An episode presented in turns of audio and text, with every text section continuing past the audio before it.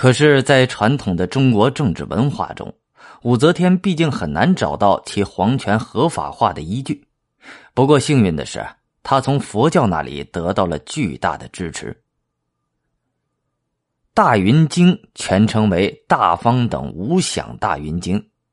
在唐代社会上流行着后秦沙门竺佛念所译的四卷本，以及后梁沙门昙无谶所译的六卷本。在《大云经神皇授记一书》之中，法明等僧人完全从武则天登基制造舆论的角度，对译自印度的《大云经》进行了非常通俗的解释。例如，对于“大云”之称，一书就直接解释说道：“神皇母临万国，子欲召人，犹如大云，以一位宇泽及中外，无远不战，故曰大云者也。”特别重要的是，在《大云经》中，原有净光天女以女身而当称王于阎浮提国土的记载。一书遂直接采用各种祥瑞与衬言，把武则天与净光天女比附，来证明武则天称帝的正当性。佛既先赞净光惭愧之美，次章天女受祭之争。既以女身当亡国图者，所谓圣母神皇是也。可以想见，对于无法从儒家政治传统中获取有利资源的武则天而言，来自佛教义理方面的支持，对于其政权的合法性是多么重要。由于从小受到母亲杨氏家族的佛教信仰的熏陶，更由于佛教徒在五州代唐的过程中。不遗余力的替武则天进行政治宣传，在武则天称帝之后，他下诏令佛教位在道教之上。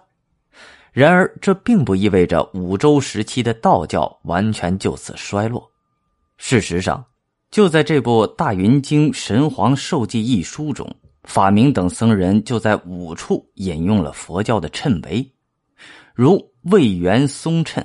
中岳马先生谶。紫薇夫人预测天成为，松岳道士寇谦之名等。特别值得注意的是，中岳马先生称，他很可能就是长安金台观主马元贞所造作的，其目的同样是为了替武则天进行政治宣传。在泰山脚下的岱庙之中，收藏着一座著名的岱岳观碑。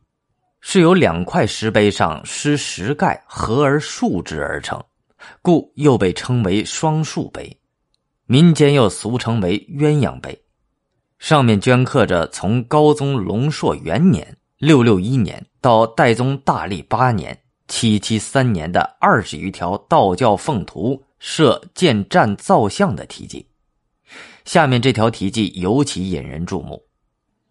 大周天寿二年。岁次辛卯二月癸卯朔十日甲子，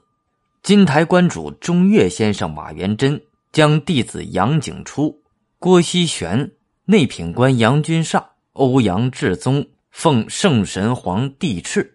原大周革命，令元贞往五月四渎投龙座功德。元贞于此东岳行道，张战投龙，做功德一十二日夜。又奉敕敬造十元始天尊像一铺，并二真人家事，永此待月观中供养。